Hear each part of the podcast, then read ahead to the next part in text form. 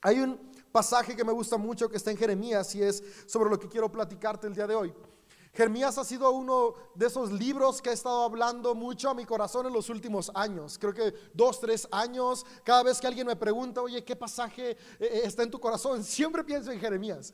Y tal vez tiene que ver por los procesos que he estado atravesando en mi vida. Procesos de cambio, procesos de desierto, procesos de transformación, procesos de dolor, procesos de adversidad.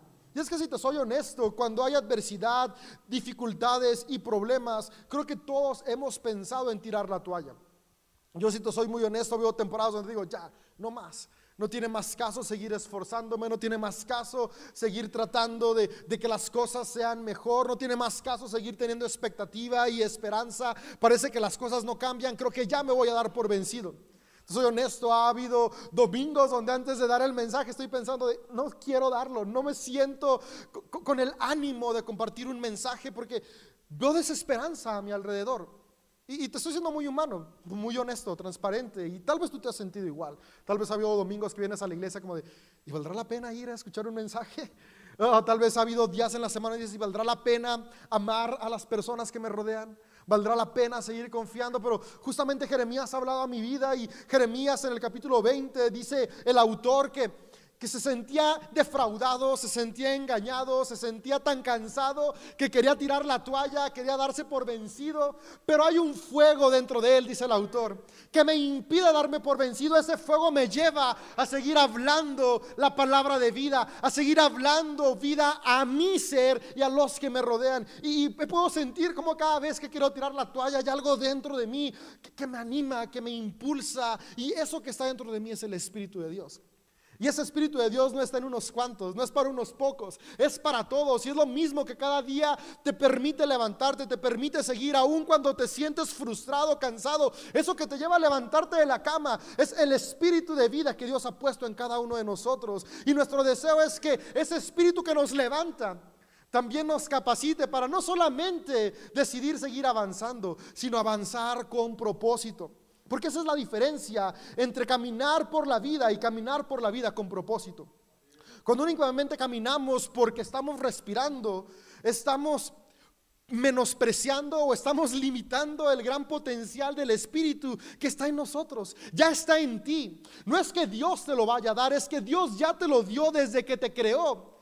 Pero las circunstancias nos abruman, las circunstancias ponen capa sobre capa ese potencial y de repente pensamos que no está ahí. Y si te soy honesto, pues es normal. Es natural que, que, las circunstancias difíciles nos abrumen y nos lleven a creer incluso que Dios nos ha abandonado. Pero nuestro deseo es que juntos podamos recordar que Dios no nos abandona, que ese potencial sigue en nosotros y seguimos, teniendo la capacidad de florecer en cualquier circunstancia. Y Jeremías habla de eso. Jeremías está escribiéndole y hablándole a una población que estaba en cautividad. El contexto de Jeremías, Jeremías le habla a los cautivos de Judá en Babilonia. Eh, el imperio Babilonio conquista, Judá se lleva esclavos, no se lleva a todos, fueron inteligentes. Eh, eh, cuando estaban conquistando, dijeron, si nos llevamos a todas las personas de todos los pueblos que conquistamos, vamos a sobrepoblar nuestras capitales. Pero lo que ellos querían era controlar toda la región alrededor y fueron inteligentes. Dijeron, si nos llevamos cautivos únicamente a los políticos, a los empresarios, a los influyentes, no va a haber quien los guíe y por fuerza van a depender de nosotros el imperio opresor. Entonces lo que hizo este imperio fue llevarse a todos los reyes, a todos los, los dueños de tierras, a todas las personas influyentes de Judá y de las demás ciudades y naciones que conquistaron en la época, cautivos a Babilonia. ¿Te imaginas? Estas personas habían crecido toda su vida llenándoles su mente, preparándoles su mente para gobernar, para dirigir. Eran hombres y mujeres que habían sido equipados para soñar. Y sus sueños fueron destruidos y fueron llevados cautivos. Esos niños que habían nacido en el palacio, que les habían dicho, un día ustedes van a gobernar de repente esos sueños se acabaron porque ahora estaban esclavos en una nación extranjera. Esos niños y niñas que habían crecido, un día ustedes van a dirigir estas tierras que nutren y alimentan a toda la nación. De un día para otro esos sueños fueron apagados cuando fueron llevados esclavizados. Y la misma nación Las personas que se quedaron en Judá, que no habían sido llevados esclavos, sí se llevaron algo, aunque no se los llevaron físicamente, se llevaron sus sueños, se llevaron sus metas, se llevaron sus propósitos, porque pensaron, si no hay nadie más que trabaje las tierras, no hay nadie más que cuide por nosotros, ¿qué será de nosotros? Y se llenó de desolación y desesperanza una nación entera. Y el deseo más grande que había en las personas en esta época era, ¿cuándo vamos a salir de esta circunstancia? Los que estaban cautivos en Babilonia, estas personas llenas de sueños, su idea más grande, su sueño más grande era, ¿cuándo se va a terminar esta cautividad? ¿Cuándo seremos libres de nuevo? ¿Cuándo podremos regresar a nuestra nación y volver a gobernar, volver a poner en práctica esos sueños que se han aplastado?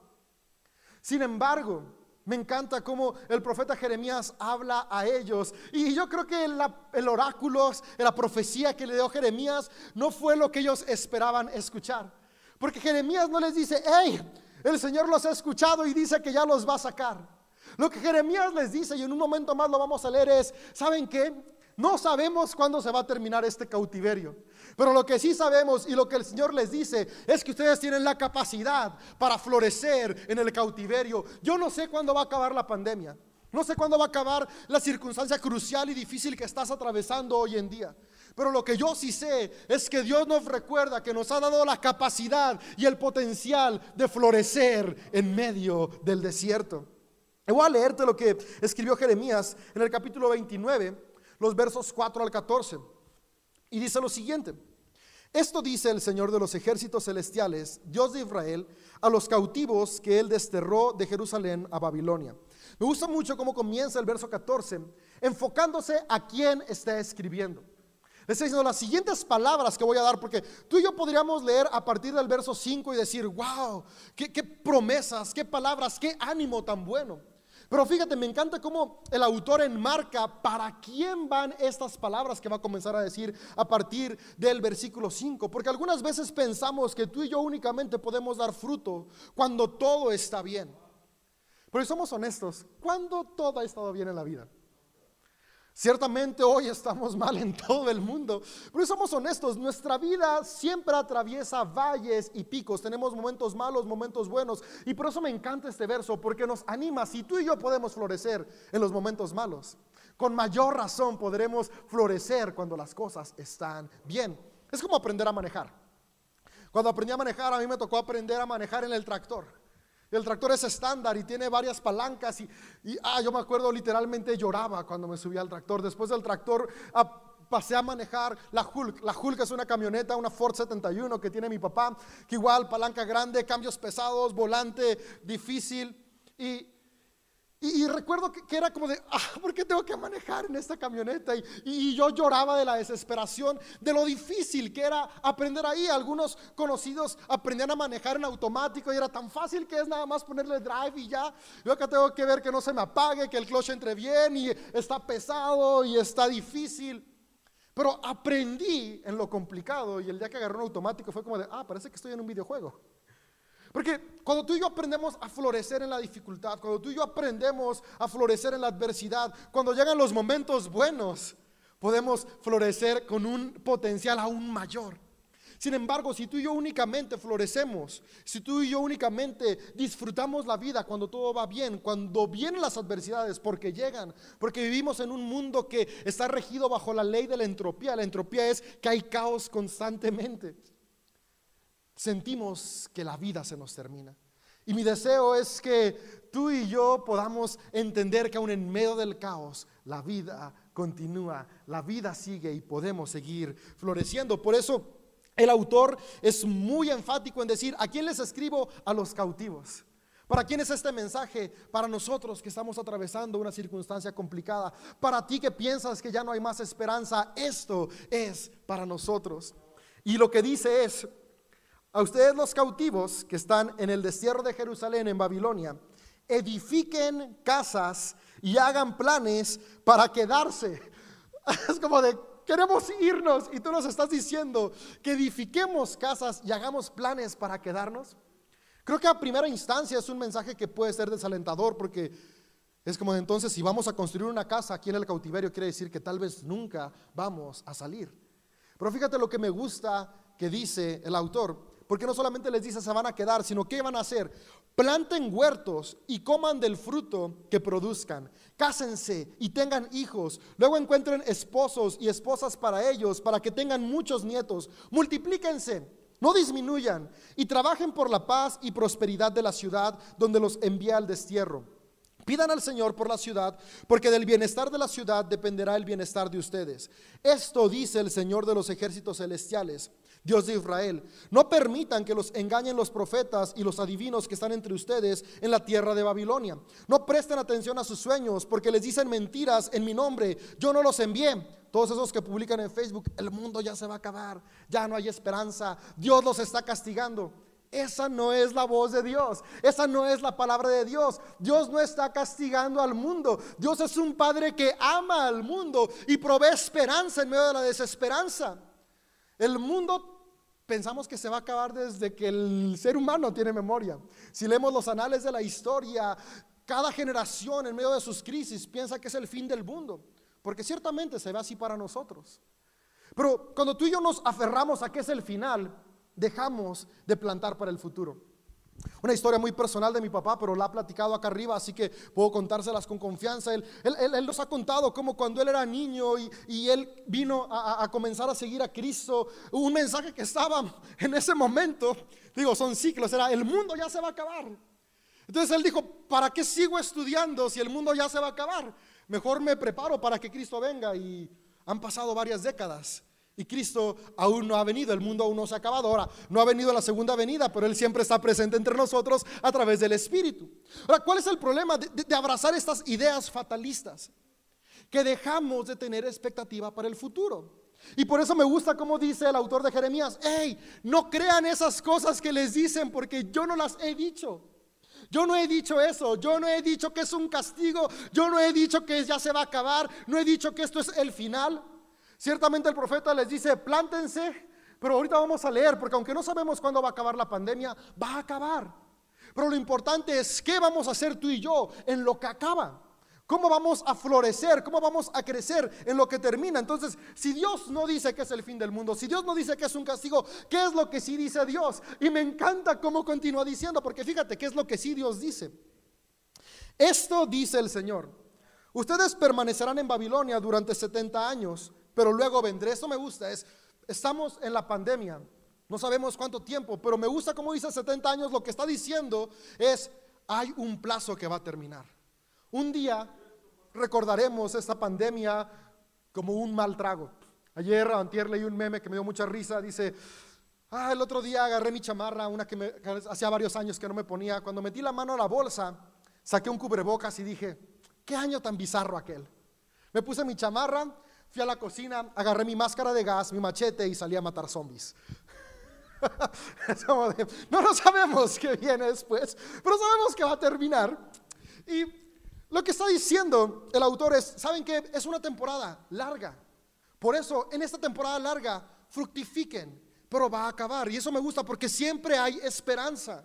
¿Sabes? Esta época difícil, eh, la situación crucial que atraviesas va a terminar, pero en lo que termina tú y yo podemos florecer. Sé que lo he dicho como 20 veces, pero es lo que quiero que quede en tu corazón.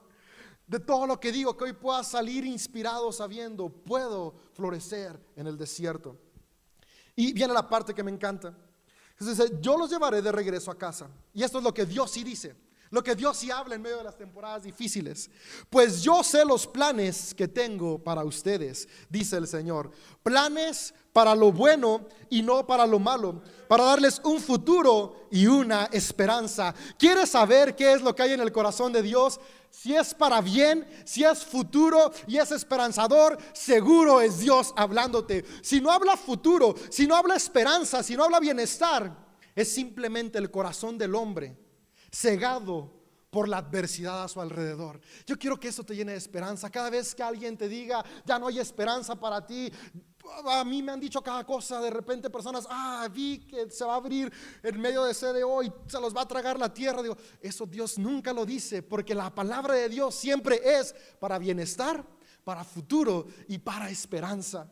Jeremías les está diciendo eso. Entre ustedes hay gente hablando de desesperanza, pero lo que Dios te dice, tengo planes de bien para ti. Tu promesero, Pero a ver Dios, si tienes planes de bien para mí, ¿por qué estoy viviendo esto? Yo me lo he preguntado. Estoy seguro que también, tal vez también tú. Cuando atravesamos momentos difíciles es, Dios, pero ¿qué no tenías planes de bien para mi vida? Y, es que a veces pensamos que los planes de Dios para nuestra vida es como que Él está escribiendo el guion de nuestra vida y cada cosa que hacemos es lo que Dios escribió y si sucede es porque Dios quiso. Especialmente en las circunstancias cruciales. Hace, hace unos días eh, murió la abuelita de mi esposa el día miércoles y, hubo una señora que llegó y dijo, eh, es que es lo que Dios ya había escrito, es el plan de Dios. Y, pensamos que cada cosa mala es porque Dios dijo, ah, pues le tiene que pasar esto. No, no, no, Dios no hace eso. Dios cuando creó a la humanidad nos dio libertad, libre albedrío y estamos bajo un mundo que tiene reglas naturales y parte de las reglas naturales es que nuestro cuerpo se desgasta. No es que Dios diga quiero enviarle sufrimiento, es que vivimos en un mundo donde cada decisión que tú y yo tomamos tiene consecuencias. No castigos de Dios, hay mucha diferencia, consecuencias de nuestras acciones. Y lo que está diciendo aquí el, autor es recordándoles lo malo que sucede son consecuencias de las acciones de la humanidad. Sin embargo, en medio de esas consecuencias, Dios tiene planes de bien para tu vida. ¿Y cuáles son esos planes de bien? Lo que dijo el profeta un poco antes, que puedas edificar, que puedas fructificar que puedas soñar, que te puedas multiplicar, que puedas reproducir, que puedas seguir creciendo. Esos son los planes de bien que tiene el Señor para ti. Y, quisiera platicártelos en cuatro puntos que, nos ayudan a ver de, de, este pasaje que tú y yo podemos llevar a la práctica. En los últimos minutos que me quedan me gustaría enfocarme ahí. ¿Cómo puedo llevar a la práctica yo esto? Y hay un libro que estoy leyendo que se llama eh, The Gift, de una autora que se llama Edith Egger. Edith Egger, ella estuvo prisionera en los campos de concentración nazi. A ella le tocó experimentar eh, eh, este momento tan difícil, tan horrible, eh, que, tocó que viviera la humanidad hace varias décadas atrás. Y Edith Egger, en su libro The Gift, El Regalo, narra cómo ella fue cautiva. Ella y toda su familia fueron llevados prisioneros a estos campos de concentración. Y en su libro ella redacta que lo que le permitió a ella sobrevivir fue darse cuenta de una cosa, que en la vida hay dos tipos de prisiones, hay dos maneras de estar cautivo. La primera no la podemos controlar, que es la cautividad física. Tú y yo hoy podríamos decir que estamos cautivos por la pandemia. No podemos salir de casa como antes, no podemos ir a donde queríamos ir como antes, no podemos hacer las cosas como queríamos. Eso no lo podemos controlar. Tú y yo no podemos decir hoy despierto y decreto que no hay pandemia y vivo como si no hubiera. No, va a estar ahí de todas maneras. Y Edith dice, hay prisiones físicas que no podemos controlar. Ella no podía controlar dejar de ser prisionera en los campos de concentración. Dice, pero el otro tipo de prisión es la prisión de nuestra mente. Y esas sí las podemos controlar. Y dice Edith, y la, la prisión que determina el rumbo de tu vida no es la prisión física, es la prisión mental. Dice que cuando ella logró entender que las prisiones de su mente eran más fuertes que las prisiones físicas, pudo encontrar las herramientas que el día de hoy la permiten a ella decir que es una sobreviviente de un infierno. Literalmente ella vivió un infierno y sobrevivió. Y dice, sobreviví porque logré liberarme de las prisiones de mi mente. Y es que el dolor a nuestro alrededor ofusca nuestra mente, pone esa capa sobre capa sobre capa de desesperanza, donde olvidamos que dentro de nosotros está el amor que es Dios mismo trayendo esperanza a nuestra vida. Y Edith Egger dice una frase que me gusta mucho. Dice, la cárcel es mental, pero la llave siempre está en nuestra mano.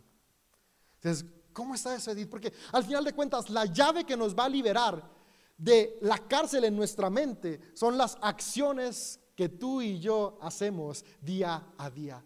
Pequeñas acciones constantes nos van a llevar a liberar nuestra mente y florecer en el desierto. Y esas acciones son las que dice Jeremías. Las que Jeremías anima a hacer estas personas en la cautividad. Entonces, lo primero que yo quisiera animarte a hacer es transforma tu manera de pensar. Sabes, pues, podemos estar en una situación que no podemos cambiar físicamente, pero podemos cambiar nuestra mente. Jesús dice, conocerán la verdad y la verdad los hará libres. ¿Cuál es la verdad? Que Dios te ama, que Dios está en ti, que eres creado imagen de Dios. Y si eres creado imagen de Dios, no importa el caos que haya a tu alrededor. Tenemos el potencial de poner orden sobre las aguas, así como leemos en Génesis. Tenemos el potencial de una tierra vacía y desordenada, crear algo fructífero y lleno de vida. Cuando entendemos esa verdad, tú y yo podemos experimentar una libertad plena. Y, esa libertad nos va a llevar a tener acciones intencionales, que es esa llave que dice Edith Egger, acciones. Y esas acciones que explica Jeremías, lo primero que dice Jeremías es edifica y haz planes. Yo quiero animarte a que este 2021 edifiques y hagas planes. Pero David, no sé qué va a venir, para qué hago planes si no sé qué va a pasar en un mes, en dos meses, en un año. ¿Sabes por qué es importante hacer planes? Porque los planes nos llenan de expectativa soñar, tener visión. Eso va a animarnos. El mundo puede, la sociedad puede, los problemas pueden apagar nuestras oportunidades de hacer, pero nunca pueden apagar nuestra oportunidad de soñar. Y una mente soñadora siempre está lista para cuando las circunstancias cambien. ¿Cuándo va a cambiar esto? No sabemos. Pero te mantienes soñando, expectante, haciendo planes, vas a tener una actitud de optimismo, poder construir. Entonces, haz planes, pero edifica. ¿Qué vas a edificar? Puedes decir, David, es que, es que ahorita no podemos construir cosas, no podemos iniciar negocios. Y, sí se puede, pero eso tal vez será parte de, otra plática. Eh, pero es más difícil, obviamente mil veces más difícil. Ahorita no podemos construir proyectos. Pero sabes que sí puedes edificar tu carácter. Si puedes edificar tus emociones, si puedes edificar tus relaciones, si puedes edificar tu relación con Dios, tu espiritualidad. Edifica. Si en esta temporada trabajas en tu carácter, trabajas en tu matrimonio, que en lugar de que la tensión lo separe, edifica en un matrimonio más fuerte. Trabajas con tus hijos, en lugar de que la tensión separe la relación padres-hijos, edificas una relación de amor, de comprensión podemos edificar. ¿A qué nos anima Jeremías? Edifica en el desierto. Edifica tu vida. Edifica tu mente. ¿Quieres iniciar un negocio nuevo y ahorita no se puede? Prepárate, aprende lo necesario para lanzarlo. Y el día que se pueda, vas a estar listo, vas a estar lista y no vas a empezar de cero. Podemos florecer en el desierto. Edifica y haz planes. Pero después dice lo siguiente, planten, coman y produzcan. Y esto es como de, a ver, estamos en una tierra cautiva y nos estás llamando a que hagamos producir la tierra de nuestros opresores. Sí, porque al final de cuentas me gusta cómo, cómo cierra esta primer parte del mensaje que les da. Dice, del bienestar de la ciudad depende el bienestar de ustedes. Y esto a mí me llama a que podemos florecer en el desierto cuando tenemos una actitud de colaboración. Unas veces nos cuesta trabajo colaborar porque decimos es que las personas que me rodean no merecen mi colaboración. Tal vez puede decir, el dueño de mi empresa no merece que yo le eche ganas. Los políticos de nuestra ciudad no merecen que yo le eche ganas. Eh, mis hermanos no merecen que yo me esfuerce por ellos. Mis vecinos no merecen que yo sea bueno. Por lo que aquí dice el verso es, ¿sabes qué? Si florece lo que está a tu alrededor, el beneficiado eres tú. Si tú y yo le echamos ganas a que nuestra ciudad mejore, no importa si nuestros gobernantes no le echan ganas, va a haber un cambio positivo. Planten, crezcan, planten, produzcan, coman. Y me encanta cómo dice, planta, produce, planta, come, produce. ¿Qué es? Pensamos, planto para comer, que eso es el momento, el ahora, lo que me satisface hoy. Pues dice, no, no, no, no solamente hagan acciones para hoy, hagan acciones para el mañana también. Produzcan la semilla que van a sembrar en el futuro. Y eso me encanta porque hoy están cautivos. Pero la semilla que hoy produzcan van a poder llevarla y plantarla en su tierra el día que sean libres. Es muy diferente salir con semillas a salir vacíos. Hoy es un tiempo en el cual tú y yo podemos sembrar para que en el mañana podamos tener frutos, no solo para disfrutar, sino para volver a sembrar. ¿Qué podemos hacer hoy? Plantar, producir. Y, implica esfuerzo. Mi papá es agricultor y, aprendí agricultura desde muy chico. Y la agricultura es pesada. Yo lo admiro porque todavía se echa jornadas incansables. Pero me, gusta como, él dice, dice, cuando cosecha, siempre que está cosechando me manda videos por WhatsApp y con su sonrisa es inigualable, eh, porque está viendo el fruto de todo su sudor. O sea, ver cómo está saliendo de la máquina todo el maíz fluyendo, todo el trigo fluyendo, es como de, ahí está todo mi esfuerzo, ahí está todo mi trabajo. Y, y tal vez tú no eres agricultor, pero haces zapato. Y cuando ves que están tus zapatos, eh, mi, mi esposa es diseñadora y trabajó mucho tiempo por una empresa de modas de León. Y cuando veía los zapatos que ella diseñaba, a estábamos en Plaza Mayor y mira, esa muchacha trae los zapatos que diseñé. Y, y mira, allá también trae los zapatos que diseñé. Eh, eso es como de, ahí está el fruto de todas las horas de desvelo. Cuando puedes ver los frutos es como de, valió la pena. Tal vez ahorita estamos sembrando, tal vez ahorita vamos a hacer cosas que no vamos a ver. Pero si hoy nos esforzamos, va a haber un día en el cual vamos a poder ver los frutos. Si hoy no nos esforzamos, nunca vamos a ver algo. Vale la pena plantar en el desierto. Después dice lo siguiente, y esta parte a mí es como de, ¿en serio? Cásense, tengan hijos y multiplíquense. Creo que lo menos que ellos quieran hacer era tener hijos que fueran cautivos. Están diciendo, van a durar mínimo 70 años. O sea, si yo tengo 30 años, por así decirlo, digamos yo 32, me quité dos. Bueno, fuera que también pudiera quitarme las arrugas de dos años, pero esas no se pueden. Bueno, sí con Botox, ¿va? Pero bueno, ya me estoy desviando, perdón. Llega alguien de 32 años a la cautividad. Le dicen, vas a estar 70 años, es decir, tendrías 102 años cuando esto se acabe, es decir, tal vez no vas a salir de acá. Y los hijos que vas a tener van a nacer en el cautiverio, no van a conocer tal vez la libertad. Porque dice, tengan hijos y nietos. Y podrá ser, yo no quiero hijos para un mundo así. Yo la verdad, a veces cuando veo las noticias digo, ay, pobres de mis niñas, ¿qué les espera? y luego veo a Eleonor que es de, ah, tiene un corazón súper maternal, Eleonor y Amelia, y agarran a sus bebés, y ay, sí, y, mis hijos, y digo, un día ellas también van a tener hijos, ¿y qué va a ser de mis nietos? Y, y, y, lo que les dice Jeremías es multiplíquense, tengan hijos en medio del cautiverio, porque al final de cuentas algo que entendí ya hace tiempo, estaba platicando con uno de mis mentores, es, ¿sabes qué? Si nosotros, los que estamos buscando el camino de ser movidos por amor, no tenemos hijos que los enseñemos a amar, un día el mundo se va a quedar sin amor. Y lo que está diciendo Jeremías es, para florecer en el desierto hay que tener responsabilidad, no solamente para nuestras vidas, sino responsabilidad para las generaciones que vienen. Hoy a ti y a mí nos toca actuar con responsabilidad por amor a las generaciones nuevas. Una responsabilidad en la que ellos vean cómo se vive amando, cómo se vive floreciendo en el desierto, porque el día de mañana a ellos les tocarán sus propios desiertos. Y hoy tú y yo podemos abrazar esa responsabilidad de inspirar a las siguientes generaciones. Pero no solamente de inspirar, sino de levantar, de criar y educar generaciones que vivan movidos por amor y no movidos por un egoísmo enfermo. Juntos podemos hacer florecer el desierto si somos hombres y mujeres que amamos. Y por último, dice, trabajen por la paz y prosperidad del desarrollo. Somos esclavos. ¿Cómo vamos a trabajar por la paz y la prosperidad? Eso le toca a nuestros opresores ahora. Bueno, me encanta que al final de cuentas la paz y la prosperidad no comienza arriba, comienza en nosotros, en nuestro corazón. Para que haya paz a mi alrededor, primero tiene que haber paz en mí.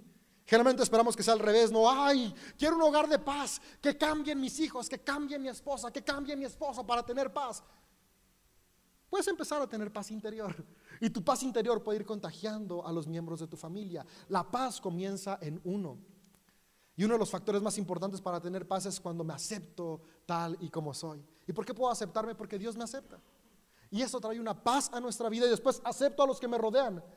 Pero son imperfectos, claro, yo también soy imperfecto, pero aprendo a aceptarlos y esa aceptación trae paz a nuestro alrededor. Podemos florecer cuando hay paz. Después dice prosperidad. Yo sé que a todos nos encantaría prosperar de la manera más soñadora posible. Mañana te ganas el premio mayor y tienes 50 millones en tu banco. Es más, ya un millón aunque sea. Pero la realidad es que eso no pasa, o tal vez le pasa a uno de un millón. Pero sí podemos prosperar poco a poco, administrando los 100 pesos que hoy tenemos, ahorrando 10 pesos por semana. Este desierto no me deja ahorrar 500 a la semana. Este desierto no me deja ahorrar ni siquiera 100 a la semana, pero puedo ahorrar 5 pesos. Pequeños pasos que estoy construyendo para que haya paz y prosperidad me van a dejar cosechar en el futuro. Y es lo que le está diciendo Jeremías a estas personas en cautiverio. Hey, no dejen que la desesperanza los llene. Hoy pueden comenzar a actuar. Esa llave que es física, eso que nos va a liberar de las cautividades de nuestra mente es que tú y yo actuemos con optimismo, construyendo en medio de la adversidad. Y por último, quiero leerles una vez más lo que dice el 29 del 12 al 14. Dice, en estos días, cuando oren, los escucharé. Si me buscan de todo corazón, podrán encontrarme. Sí me encontrarán, dice el Señor. Pondré fin a su cautiverio y restableceré su bienestar. Quisiera cerrar, es que para florecer en el desierto, tú y yo necesitamos buscar a Dios.